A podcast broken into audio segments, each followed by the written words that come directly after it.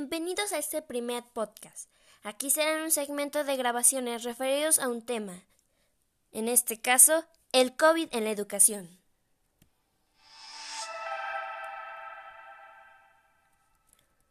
La educación es un derecho de todos los niños, niñas y adolescentes, independientemente de la contingencia del COVID-19.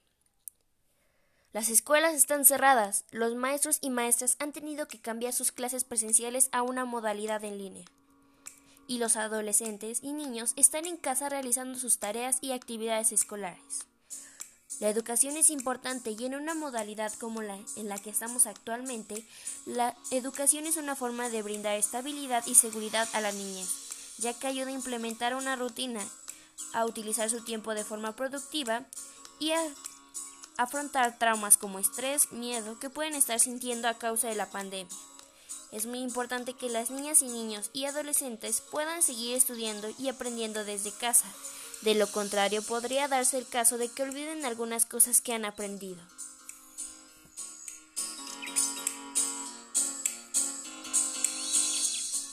¿Cómo podemos hacer nosotros, como estudiantes, para poder continuar establemente la educación en estos momentos?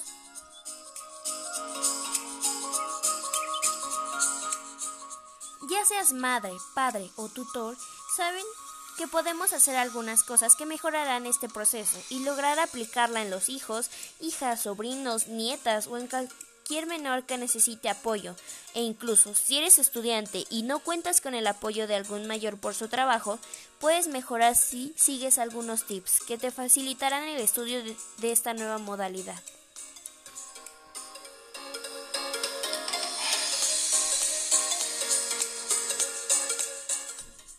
Número 1. Cuidar la salud emocional.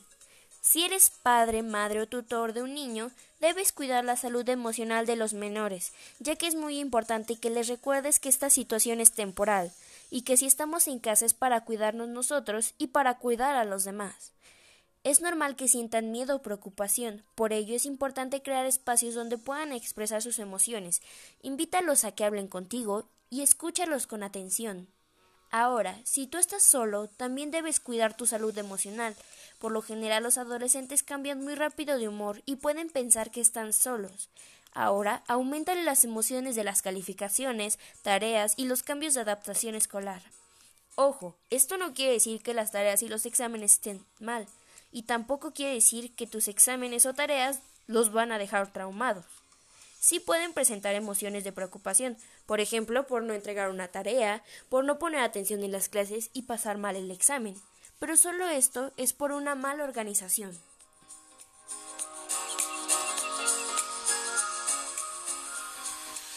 Número 2. Establecer una rutina. Como anteriormente les mencioné, salen problemas por una mala organización. Es importante que en familia acuerden horarios para hacer las tareas escolares, y que en tu tiempo puedas estar completamente dedicado a lo que estás haciendo, ellos respetando tus horarios y tú respetando los tuyos. Porque ha sucedido que te llaman en el momento en que tú estás en clase o que ellos están ocupados. Entonces, si acuerdan horarios, sería más fácil poner atención a lo que está y dedicarse al momento exacto en lo que estás realizando. Los horarios pueden ayudar a que la familia tenga un sentido de normalidad es importante que sepas que habrá días en las que no quieras hacer tu rutina y por ellos propiciar un tiempo de descanso para que puedan despejarse y después retomar las actividades. Recuerda que también no debes comenzar de golpe. Por ejemplo, quererte parar a las 6 de la mañana para desayunar, bañarte y cambiarte para las 7 empezar y a las 8 empezar apenas con las clases. Trata de adaptarte a un horario en que tú puedas comenzar y conforme vayan pasando los días y te acoples a ese horario podrás irlo modificando para que salgan mejor las situaciones.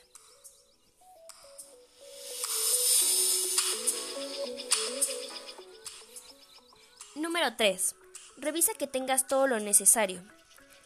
Verifica que tengas la conectividad adecuada para tomar las clases a distancia o que el canal de televisión o la aplicación estén de acuerdo y puedas manejarlas.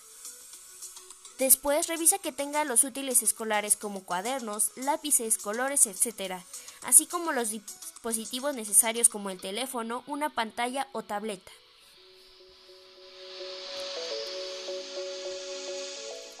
Número 4. Pon atención. Recuerda que hay momentos para todo. Hay momentos para salir a jugar, hay momentos para escuchar música, hay momentos hasta para dormir. Por ello, también es importante que pongas atención en lo que estás haciendo. Si vas a entrar a una clase, pon la atención debida, porque eso te va a ayudar a que salgas mejor.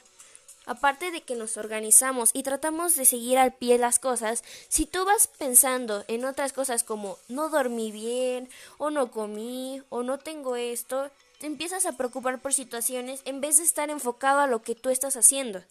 Y entonces, en el momento en que tú vayas a realizar tu tarea o examen, van a estar mal, porque no estás poniendo atención a lo que realmente estás haciendo. Como te mencioné, recuerda que hay tiempo para todo, y no es importante que te desvíes en algunos temas que no van en ese momento. Si es momento de estudiar, enfócate 100% a ello. Vas a ver qué va a resultar.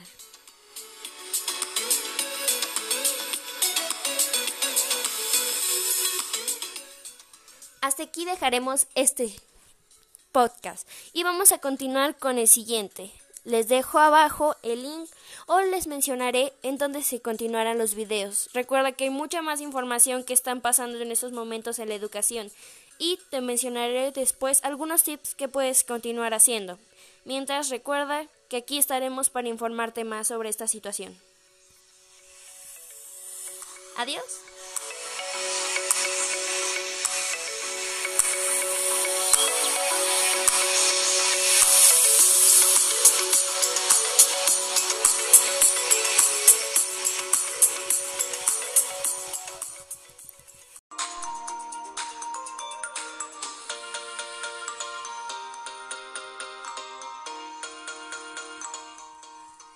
Bienvenidos, muy buenos días. Mi nombre es Carol Martínez y vamos a continuar con este podcast en el que seguiremos hablando sobre problemas en la educación.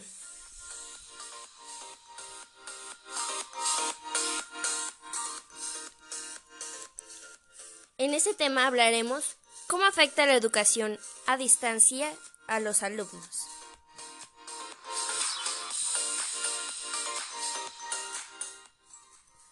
Todos los estudiantes se les facilita el estudio a través de la tecnología. Además, los menores enfrentan otro tipo de problemas al estar tantas horas frente a la televisión, computadoras, tabletas o celulares. Todo ello nos hace pensar, ¿realmente está sirviendo la educación a distancia? En una frase que escuché, dice, Es increíble, no solo no estoy aprendiendo, sino que estoy olvidando todo lo que sabía. Esa es una frase que realmente llega a pasar en algunos alumnos. Espero y no sea tu caso. En este podcast solamente mencionaré algunos de forma rápida para que los puedas conocer. Número 1. Ausencia de interactividad significativa, que desacopla la participación de los alumnos. Número 2. Uso de materiales no diseñados para la educación en línea, lo que impacta en el proceso de aprendizaje del estudiante. Número 3. Lectura continua de texto, materiales audiovisuales mediante la voz en off sin ninguna acción en la pantalla, que hace que sea aburrido para los alumnos.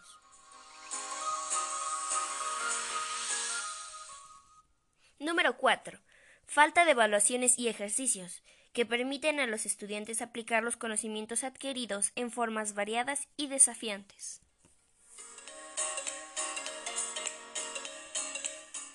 Número 5. La ausencia del mecanismo de retroalimentación para el rendimiento de los estudiantes de mapeo.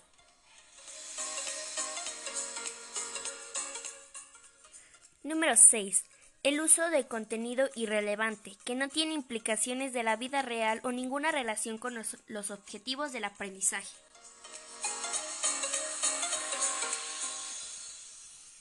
Número 7. Aumento de la carga cognitiva debido a mayor duración del curso. Demasiados temas cubiertos en un módulo. El uso incorrecto de elementos audiovisuales. Gráficos pobres e irrelevantes. Falta de sonido. No se hace referencia o guía adicional durante los temas difíciles del curso.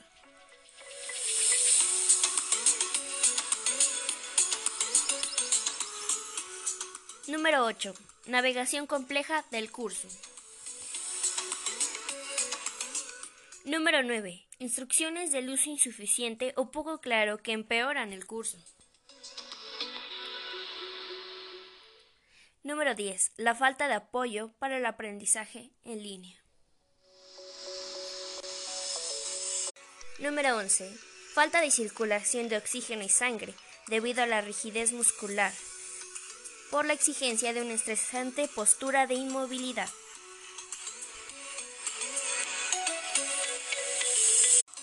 Ante este problema, la UNESCO compartió 11 recomendaciones para hacer frente a esta situación. Yo te mencionaré 5 de las 11 que hay. Número 1. Examinar el estado de preparación de docentes y estudiantes para usar soluciones tecnológicas la disponibilidad de conexión a Internet y energía eléctrica, así como escoger los instrumentos más adecuados para usarlos. Número 2. Garantizar el carácter inclusivo de los programas de aprendizaje a distancia para quienes provienen de familias de ingresos bajos, tienen alguna discapacidad u otra limitación. Número 3. Implementar educación socioemocional y psicológica y favorecer las medidas de protección social. Número 4. Planificar el desarrollo de los programas de aprendizaje a distancia según la duración del cierre escolar para determinar si su meta es reforzar los estudios procedentes o enseñar nuevos conocimientos. Y número 5. Organizar los calendarios considerando la situación de la zona afectada, el nivel de enseñanza, las necesidades de los alumnos y la disponibilidad de los padres. Ahora sí, por último, coméntame. ¿A ti cómo te ha afectado esto? ¿Esta enseñanza a larga distancia? En el siguiente haremos una entrevista. Lindo día. Hasta la próxima.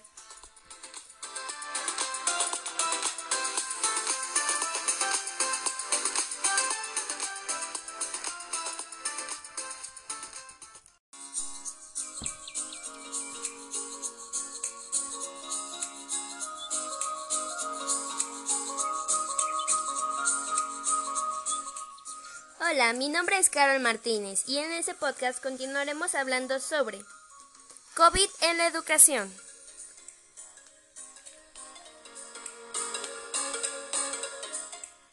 Hoy tenemos un invitado que nos ayudará a responder una encuesta de acuerdo a sus opiniones personales, ya que él también es un alumno.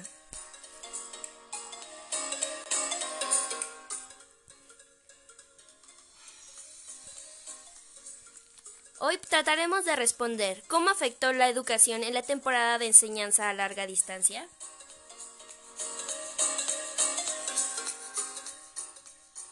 El entrevistado de hoy será mi hermano Aarón.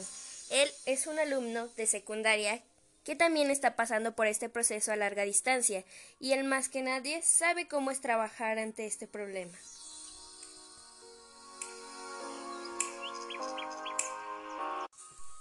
Muy buenos días, Aaron.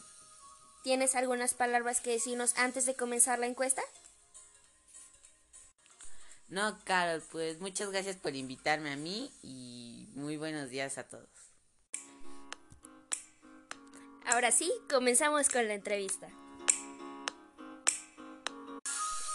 Primera pregunta, ¿en qué grado estudias? Por favor, ¿podría decirme grupo y grado, por favor? Y ¿Qué diferencia hay hace un año al actual de acuerdo a la nueva modalidad? Pues yo estudio en el segundo grado, en el grupo C, y la mayor diferencia que vi es que ah, en, la en el primer ciclo fue que no sabía mucho de tecnología y necesitaba mucha ayuda. Pero ahorita en, en este nuevo ciclo ya sé un poco más sobre la tecnología y todo eso. Número 2. ¿Qué afecta ahorita en la educación en esta nueva modalidad hacia usted? Pues lo que se me complica es que en algunas ocasiones no le llego a entender a las tareas o se me juntan o son muy difíciles a veces para mí, aunque son trabajos cortos, en ocasiones no los llego a entender. Número 3. ¿Usted considera que usted o algunos de sus compañeros realmente está aprendiendo en esta situación? Pues habrá en ocasiones que pueda que sí, pero me imagino que a la mayoría no, porque nos está costando mucho. Número 4. ¿Le han aplicado alguna evaluación? Sí, sí. ¿Salió bien en la evaluación por los conocimientos aplicados o no? Pues en este mes no va a ser la primera evaluación, todavía no las todavía no nos las realizan, pero pues no sé cómo vaya a salir. ¿Ha tenido alguna dificultad al hacer algún trabajo en equipo por lo mismo de esta distancia? Sí, sí me ha costado. Ya tuve un primer trabajo en equipo que nos costó mucho porque tampoco le sabemos tanto a, a las aplicaciones de Office, pero lo pudimos resolver y nos salió bien. ¿Usted considera que al final del año va a tener los mismos conocimientos que tuvo el anterior? Pues podría quedar en un intermedio. Tal vez sí o tal vez no. ¿Esto afectará en un futuro a las generaciones para sus carreras? Bueno, yo creo que sí nos afectará porque no estamos aprendiendo lo necesario o tal vez no ponemos atención y eso es lo que a lo mejor nos va a dificultar en un tiempo adelante, como por ejemplo para el bachiller o para la universidad, eso es lo que pienso que nos va a afectar. Ahora sí, por último, ¿usted cómo considera que los maestros apoyan en esta situación? Pues sí, sí he visto interés en los maestros y también en los alumnos y sí nos han apoyado demasiado. En mí en ocasiones cuando no llego a entender el tema, pues les pregunto en las clases en línea y ya me van explicando paso por paso y es como más o menos lo entiendo. Muchas gracias por su tiempo para poder responder estas preguntas y gracias también por su sinceridad al responder cada una. Lindo día y gracias. No, pues gracias a ti, Caro, por entrevistarme a mí, aunque no sé si soy tu única opción o no sé, pero aún así muchas gracias. Sí, sí es la única.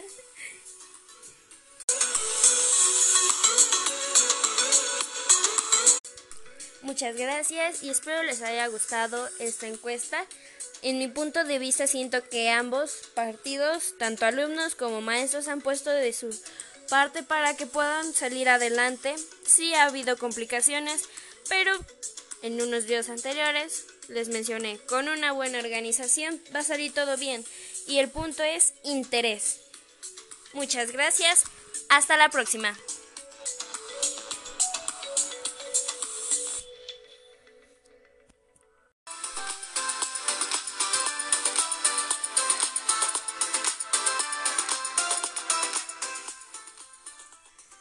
Hola, muy buenos días. Mi nombre es Carol Martínez y esta es la última parte de este podcast en el que seguiremos hablando sobre COVID en la educación. Esta es la última parte que se va a realizar ya que esta es una opinión personal y vamos a responder la pregunta. ¿Cómo es la evaluación de mis actividades en ese tiempo de cuarentena?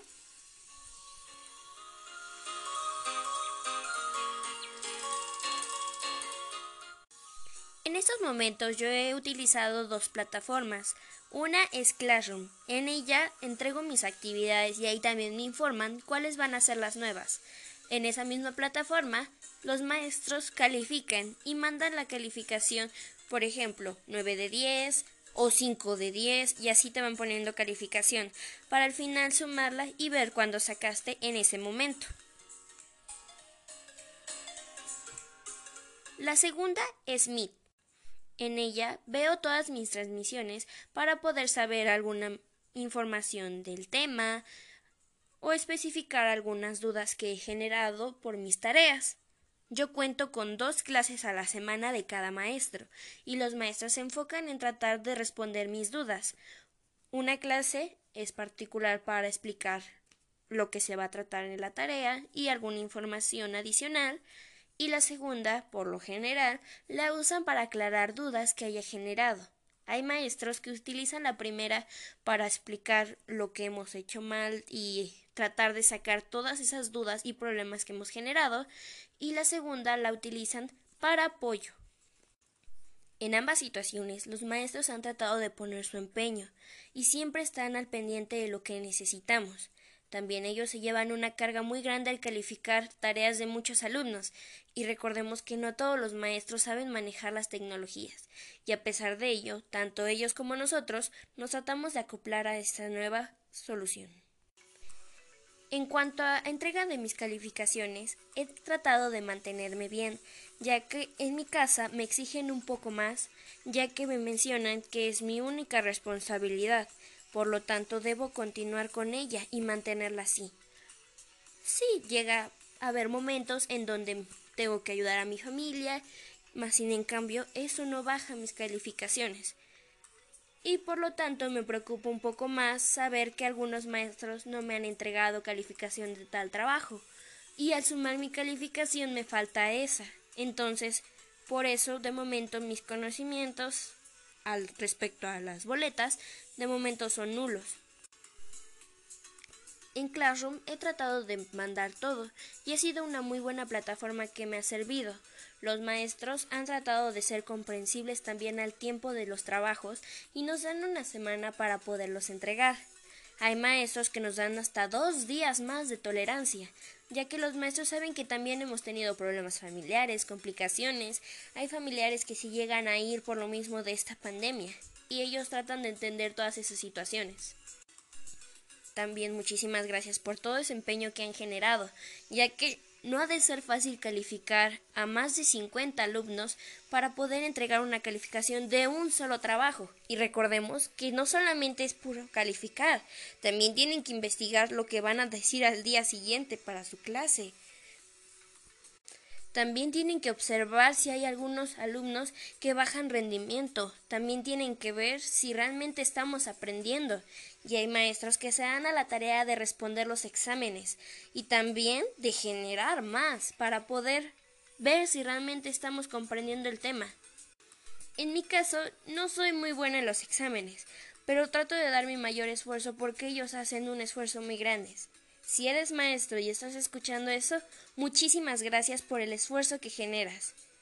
Sí, de momento los alumnos no lo demostramos, pero tratamos de generar ese apoyo de nosotros hacia ustedes como ustedes lo hacen de nosotros. Ahora, si a mí me llegan a preguntar, ¿cuánto pondrías por todo ese esfuerzo que hacen los maestros? Un 10. Y a la evaluación de cada trabajo, igual, porque ellos están pensando qué hacer por cada tema, qué pueden hacer nuevo, qué pueden enseñar. Y por ello trato de cumplirlo. Y también si tú eres alumno, valora ese esfuerzo que los maestros hacen, porque hay alguien que está dispuesto a explicarte, a aclarar dudas y a resolver todo eso que hay personas que no lo van a hacer. Y sí, en cuanto a las evaluaciones, todo muy bien, no he tenido dificultades y puede que en próximos podcasts hable cómo mandar evaluaciones o cómo realizarlas. Tal vez aquí veamos más temas, pero en dado caso de que no puedas verme o comprender el tema al 100%, también tengo un canal de YouTube que puede que te sirva. Aún no hemos abarcado muchos temas, pero próximamente continuaremos. Hasta aquí el podcast de hoy. Espero te haya gustado y esta fue la última parte del tema, el COVID en la educación. Lindo día, hasta la próxima.